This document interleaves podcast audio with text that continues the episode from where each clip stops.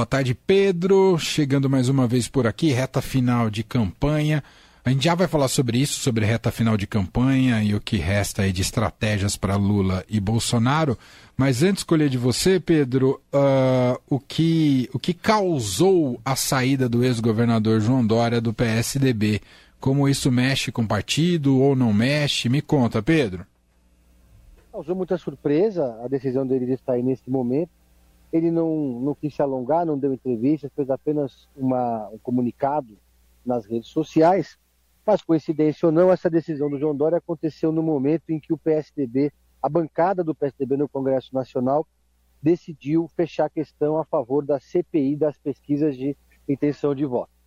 Essa é uma bandeira bolsonarista que é, também é uma bandeira do, desse campo da, da, da direita, hoje está sendo muito usada na campanha, e muita gente interpretou essa decisão da bancada do PSDB como uma guinada do partido ao bolsonarismo.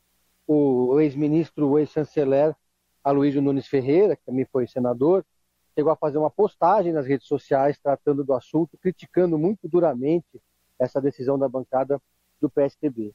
Essa decisão do Dória também aconteceu no momento em que o Rodrigo Garcia mergulhou de cabeça na campanha do Jair Bolsonaro, vai fazer hoje agora à noite no Palácio dos Bandeirantes, na residencial, uma pizzada para o presidente Jair Bolsonaro com vários outros aliados, colocou a máquina do governo paulista para trabalhar na campanha, mobilizando prefeitos, etc. E o PSDB também fala agora em fazer uma fusão com outro partido, é, ou mesmo ampliar a federação, fazer, é, ou seja, o PSDB que a gente conhece vai deixar de existir, muito provavelmente. Não vai ter mais o símbolo do tucano, não vai ter mais é, o programa que o partido tem hoje.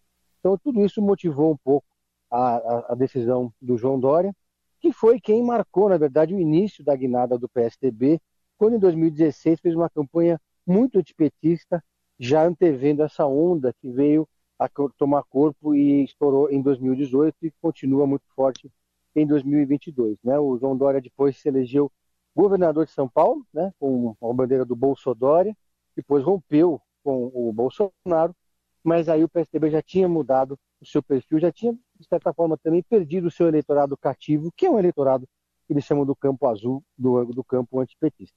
Perdeu a identidade e agora caminha para ser um partido satélite do bolsonarismo, se o presidente Bolsonaro vencer a eleição, ou oposição ao presidente Lula, se o Lula vencer a eleição. A expectativa, para finalizar, é de uma debandada do partido. Vários tucanos históricos, os cabeças brancas, os fundadores, os originários do PSDB, como Tasso Gereissati, Fernando Henrique Cardoso, Aloysio Nunes Ferreira, José Aníbal, entre tantos outros, declararam apoio ao Lula no segundo turno, mas não tem influência mais nenhuma na máquina partidária, na executiva do partido.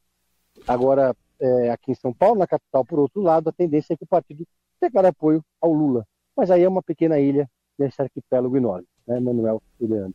Ô Pedro, e qual que é o futuro político do João Dória? Ele volta político ou não? É difícil porque a gente, o horizonte do Dória está muito distante se ele quiser voltar à política. É, antes dele sair do PSDB, tinha gente defendendo que ele disputasse a prefeitura de novo em 2024, porque o PSDB, agora que perdeu o governo do Estado, vai ficar sem máquina nenhuma e provavelmente vai ter que arrumar alguém para disputar a prefeitura em 2024. Hoje, o PSDB está aliado ao Ricardo Nunes. Então, o horizonte do Dória é um horizonte para daqui a quatro anos. Por isso também que ele, nesse momento, se afastou da política, está totalmente focado nos seus novos negócios. Ele continua ali no LID, que é o grupo de líderes empresariais, mas apenas no conselho, no board do LID, que hoje é presidido pelo filho dele, João Dória Neto. E montou uma nova empresa de consultoria, está montando também uma fundação.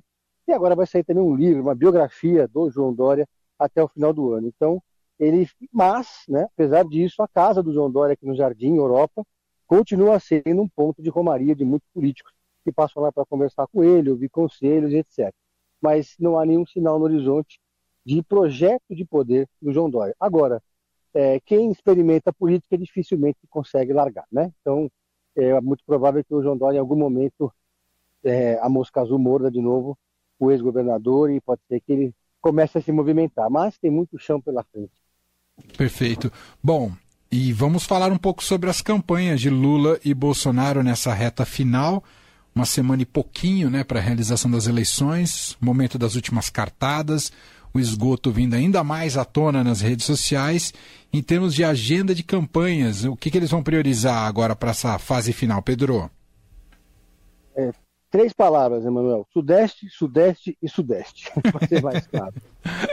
É, a campanha é totalmente agora no Sudeste, por uma questão de, de estratégia, de logística e de números. O Bolsonaro já jogou a toalha, ele fez uma tentativa ali no Nordeste na primeira semana de campanha, chegou aí ali ao Recife, mas é, foi um fiasco a tentativa de mobilização do Bolsonaro ali na região Nordeste, e o Lula veio a região como consolidado. É, e aqui, aqui na região Sudeste o foco, claro, é São Paulo e Minas Gerais, sobretudo na reta final para o PT Minas Gerais. Está tá, tá acontecendo uma coisa até curiosa, uma espécie de pega-pega de agenda dos dois, né? O Lula e o Bolsonaro estão fazendo agendas quase que idênticas, né? É, indo aos mesmos lugares nessa reta final de campanha, porque é o que, o que lhes resta, né? O PT está muito preocupado com o, o, estado de Minas Gerais, porque é, vem tinha estabelecido uma meta de crescer, segundo ali uma apuração da Beatriz Bula, que ela me contou hoje, de crescer pelo menos um ou dois pontos em Minas Gerais, mas perdeu um ponto em Minas Gerais, que é o segundo maior colégio eleitoral de São Paulo, do, do Brasil. E aqui em São Paulo, Bolsonaro abriu uma dianteira sobre o Lula no estado que é o maior colégio eleitoral do Brasil.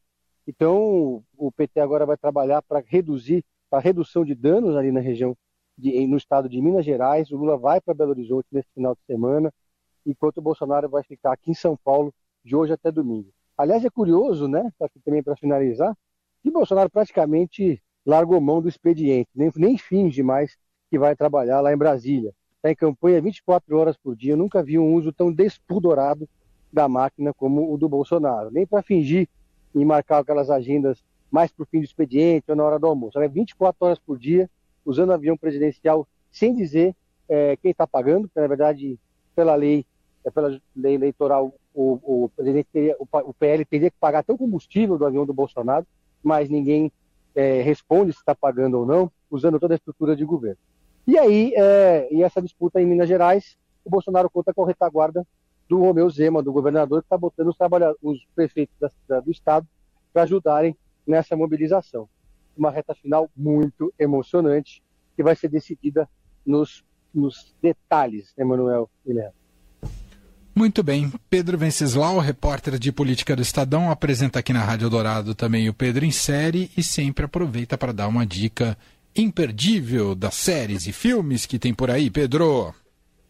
Olha, a minha dica é uma série da Amazon chamada Eleita, com a Clarice Falcão. É uma comédia rasgada que se passa, é, que tira sarro da política e também dos influencers das redes sociais, né?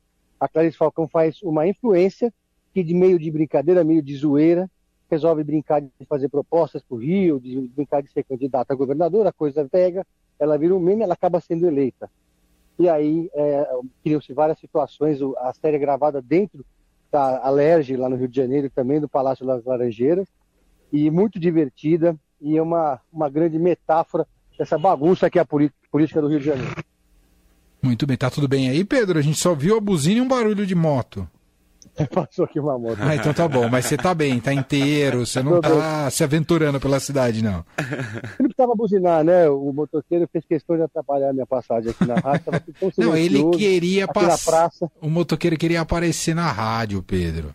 Exatamente. Então é, é isso. Um abraço pro motoqueiro que passou aí. Então tá Valeu, bom. Valeu, um abraço, Pedro. Um abraço. Valeu.